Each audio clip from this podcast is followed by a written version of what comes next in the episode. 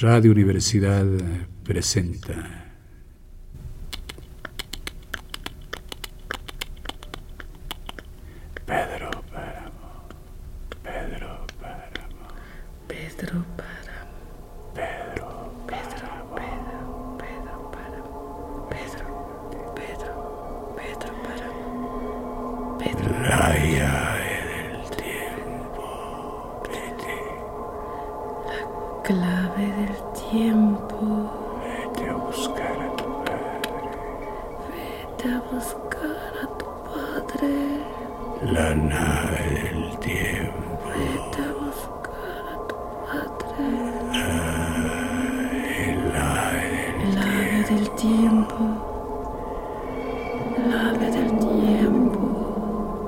Pedro. Pedro Páramo.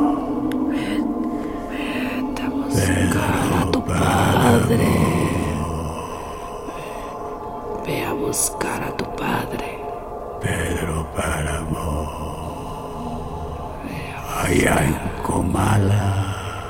Comala, esa es Vete a buscar a tu padre. Pedro Páramo. Esa es Comala.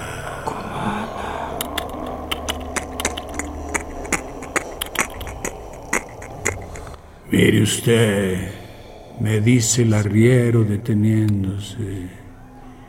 Ve aquella loma que parece vejiga de puerco. Vejiga de Pues detrásito de ella está la media luna.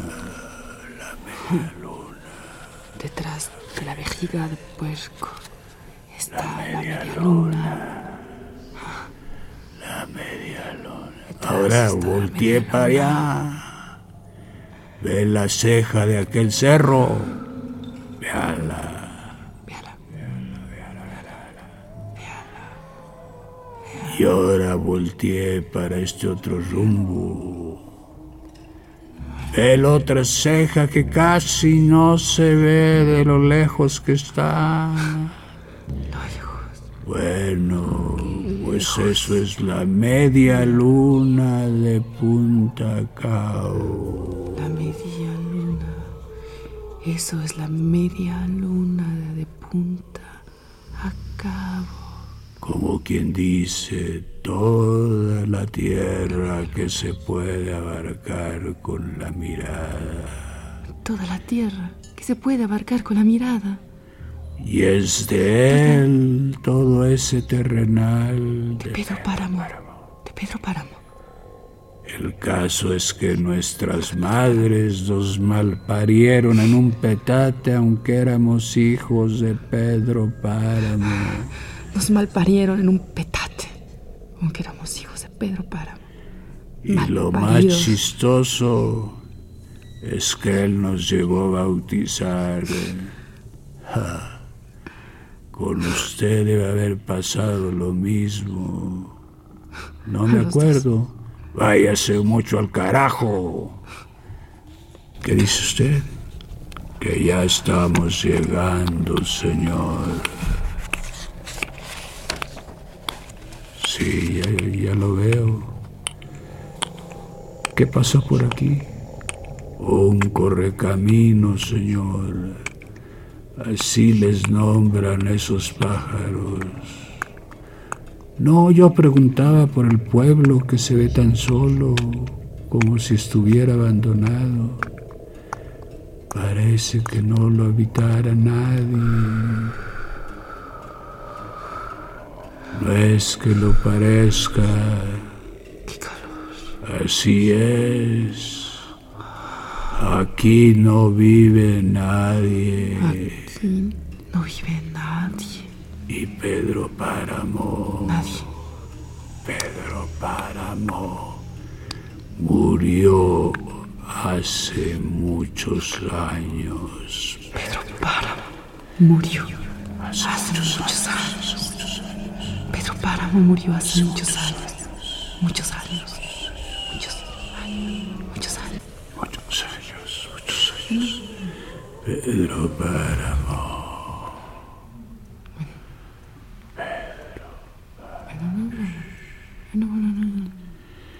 Era la hora en que los niños juegan en las calles de todos los pueblos, llenando con sus gritos la tarde. Cuando aún las paredes negras reflejan la luz amarilla del sol. Al menos eso había visto en Sayula todavía ayer a esta misma tarde. Y había visto también el vuelo de las palomas rompiendo el aire quieto, sacudiendo sus alas como si se desprendieran del día. Volaban y caían sobre los tejados,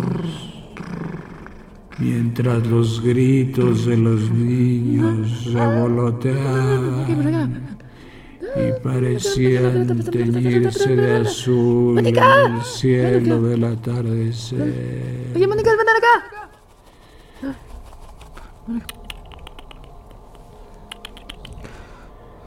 Ahora estaba aquí, en este pueblo sin ruidos. Oía caer mis pisadas sobre las piedras redondas con que estaban empedradas las calles, mis pisadas huecas, repitiendo su sonido en el eco de las paredes teñidas por el sol del atardecer. Fui andando por la calle real en esa hora. Miré las casas vacías, las puertas desportilladas, invadidas de hierba.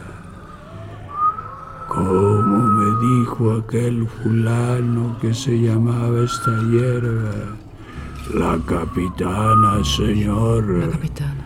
Una plaga que nomás plaga. espera que se vaya la gente para invadir las casas. Así la verá usted Una plaga que nomás espera que se vaya la al gente las cruzar una boca calle. Vi una señora envuelta en su rebozo que desapareció como si no existiera. Después volvieron a moverse mis pasos y mis ojos siguieron asomándose al agujero de las puertas hasta que nuevamente la mujer del rebozo se cruzó frente a mí. Buenas noches. Me dijo, la seguí con la mirada, le grité, ¿dónde vive doña Eduviges? Y ella señaló con el dedo. Allá. La casa que está junto al Winti. Me di cuenta que su voz estaba hecha de hebras La humanas. Casa que está que su boca tenía dientes y una lengua que se trababa y destrababa al hablar, y que sus ojos eran como todos los ojos de la gente que vive sobre la tierra. Había oscurecido. Volvió a darme las buenas noches. Buenas noches.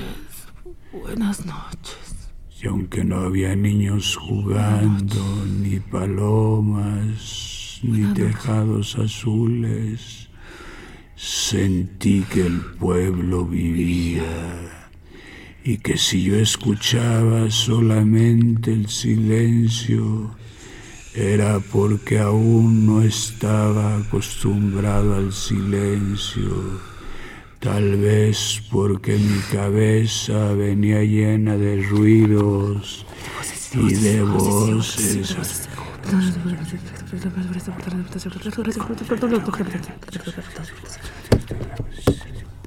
De voces y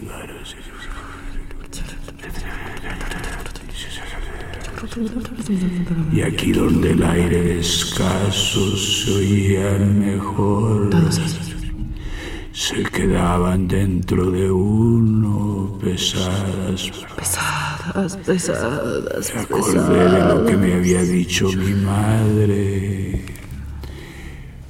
Allá me verás mejor. Estaré más cerca de ti.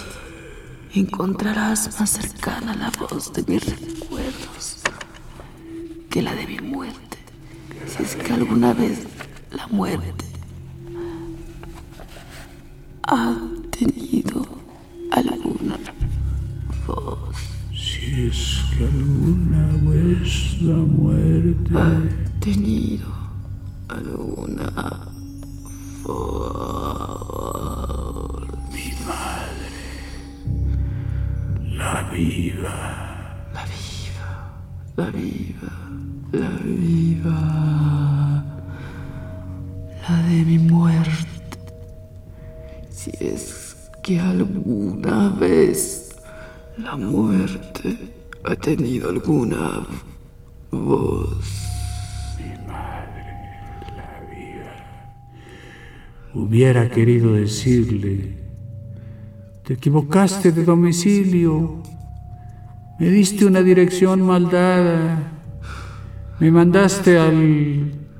¿Dónde es esto y dónde es aquello? ¿Dónde es esto? ¿Y Un dónde pueblo es aquello? solitario, ¿Dónde es esto?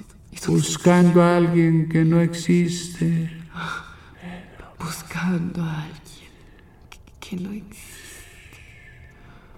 Buscando a alguien que no existe. Llegué a la casa del puente orientándome por el sonar del río. Toqué la puerta, pero en falso.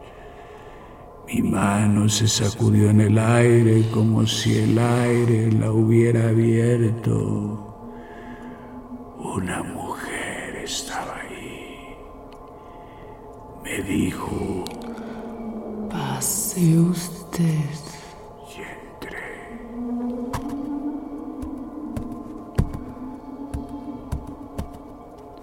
Pase usted.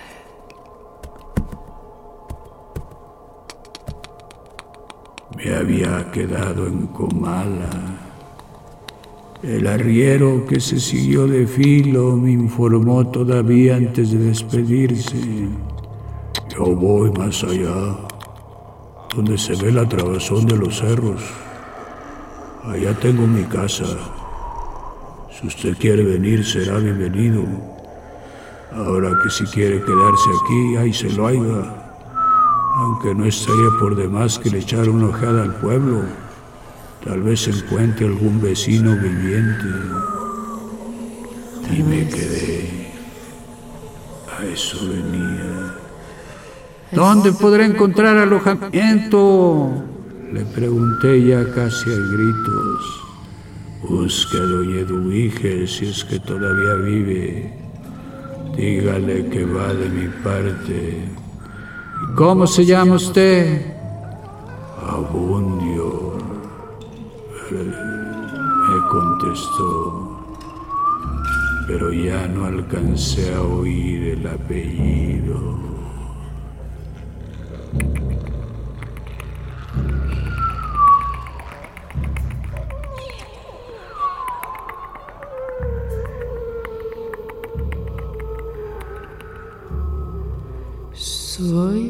Eduviges, Diada.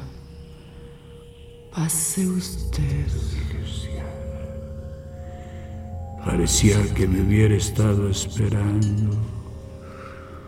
Tenía todo dispuesto, según me dijo, haciendo que la siguiera por una larga serie de cuartos oscuros, al parecer desolados.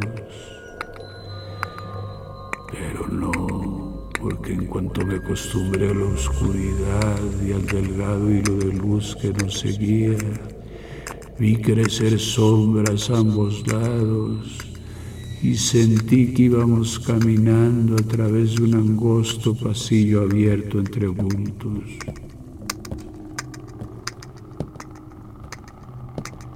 ¿Qué es lo que hay aquí? Pregunté. Diliches, me dijo ella. Tengo la casa toda entilichada.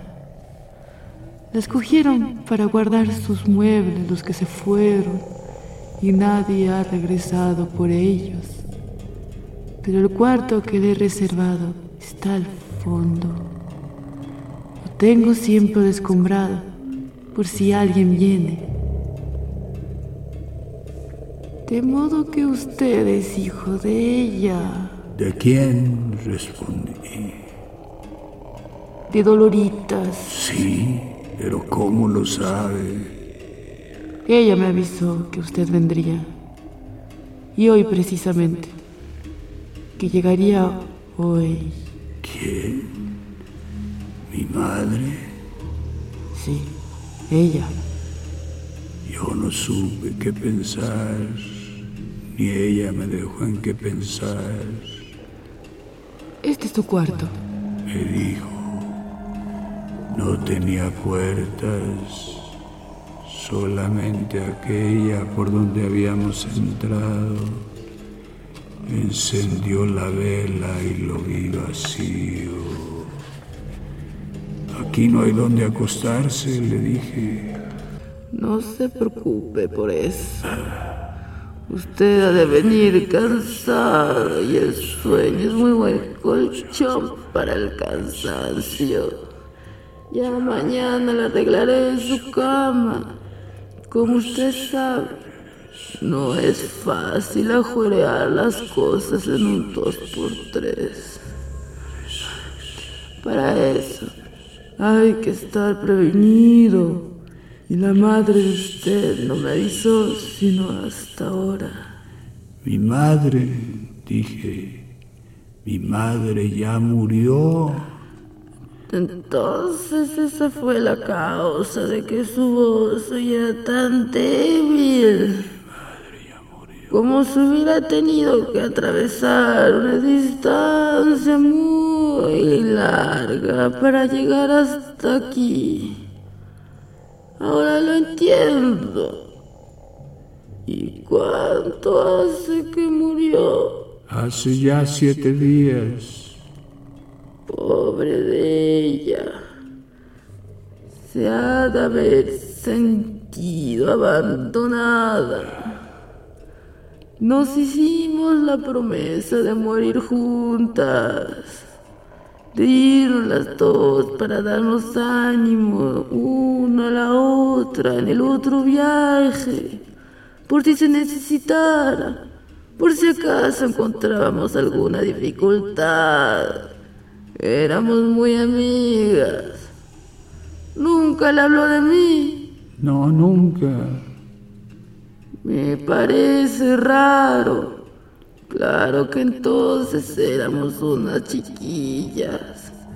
Y ella estaba apenas recién casada.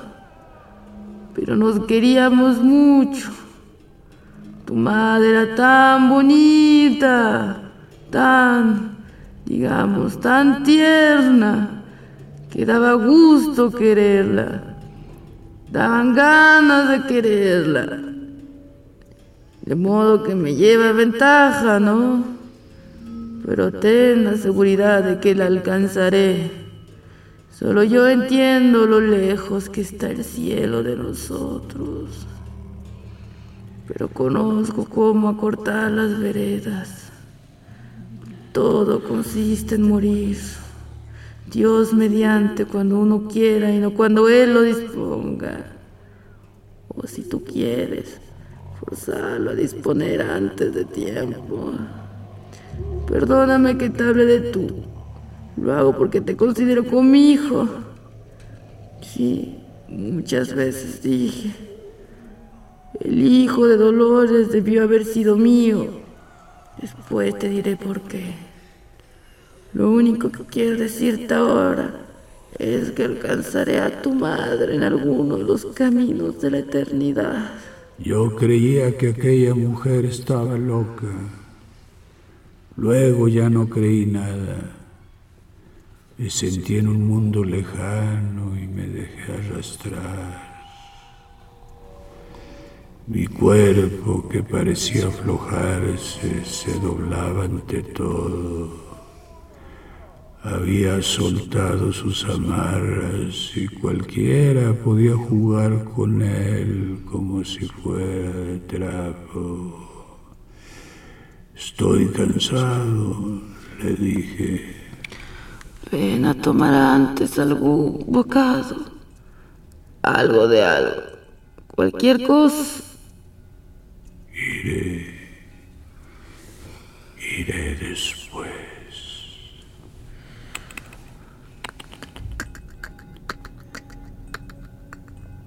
El agua que goteaba de las tejas hacía un agujero en la arena del patio. Sonaba y luego otra vez en mitad de una hoja de laurel que daba vueltas y rebotes metida en las hendiduras de los ladrillos. Ya se había ido la tormenta.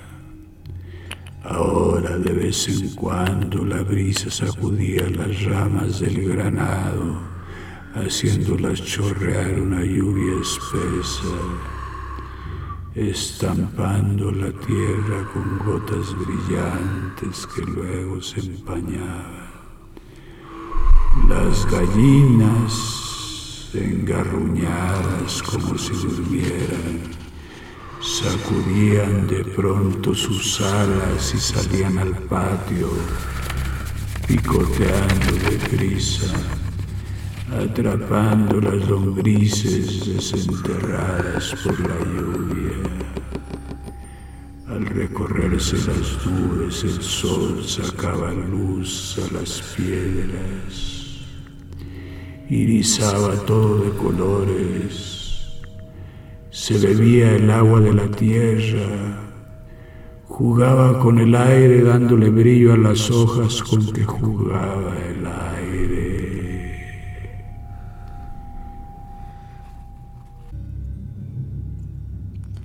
¿Qué tanto haces en el excusado, muchacho? Nada, mamá. Si sigues allí va a salir una culebra y te va a morder. Sí, mamá. Pensaba en ti, Susana. En las lomas verdes cuando volábamos papalotes en la época del aire Oíamos allá abajo el rumor viviente del pueblo mientras estábamos encima de él arriba de la loma. En tanto se nos iba el hilo de cáñamo arrastrado por el viento. Ayúdame, Susana. Y unas manos suaves se apretaban a nuestras manos. Suelta más hilo. El aire nos hacía reír. Juntaba la mirada de nuestros ojos mientras el hilo corría entre los dedos detrás del viento hasta que se rompía con un leve crujido como si hubiera sido trozado por las alas de algún pájaro. Y allá arriba el pájaro de papel caía en maromas arrastrando su cola de hilacho perdiéndose en el verdor de la tierra. Tus labios estaban mojados como si los hubiera besado el rocío. Te he dicho que te salgas del excusado, muchacho. Sí, mamá, ya voy. De ti me acordaba. Cuando tú estabas ahí mirándome con tus ojos de agua marina Alzó la vista y miró a su madre en la puerta. ¿Por qué tardas tanto en salir? ¿Qué haces aquí? Estoy pensando. ¿Y no puedes hacerlo en otra parte? Es dañoso estar mucho tiempo en el excusado. Además, debías de ocuparte en algo. ¿Por qué no vas con tu abuela a desgranar maíz? Ya voy, mamá. Ya voy.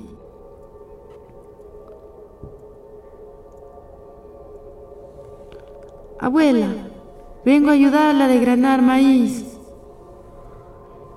Ya terminamos. Pero vamos a hacer chocolate. ¿Dónde te habías metido? Todo el rato que duró la tormenta te anduvimos buscando.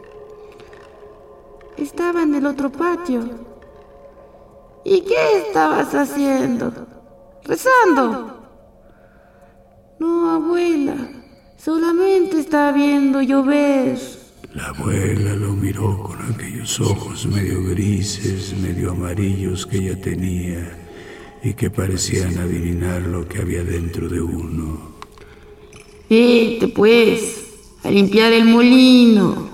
A centenares de metros, encima de todas las nubes, más, mucho más allá de todo, estás escondida tú, Susana. Escondida en la inmensidad de Dios, detrás de su divina providencia donde yo no puedo alcanzarte ni verte y a donde no llegan mis palabras. A centenares de metros. Encima de todas las nubes. Más. Mucho más allá de todo estás escondida tú. Susana, escondida en la inmensidad de Dios, detrás de su divina providencia, donde yo no puedo alcanzarte ni verte, y a donde no llegan mis palabras, a donde no llegan mis palabras a donde no llegan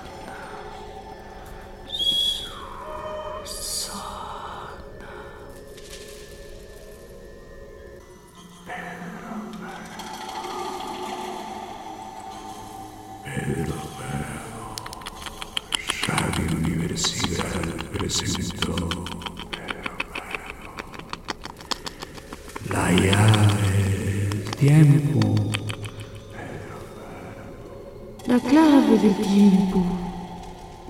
La nave del tiempo.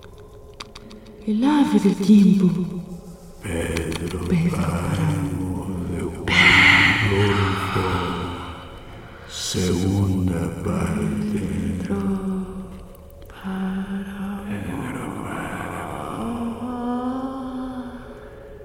Producción sonora. Carlos Zorrilla, José Karim Burnet y Juan López Montezuma. Pedro Parra. Dirección y producción Juan López Montezuma. Pedro Parra.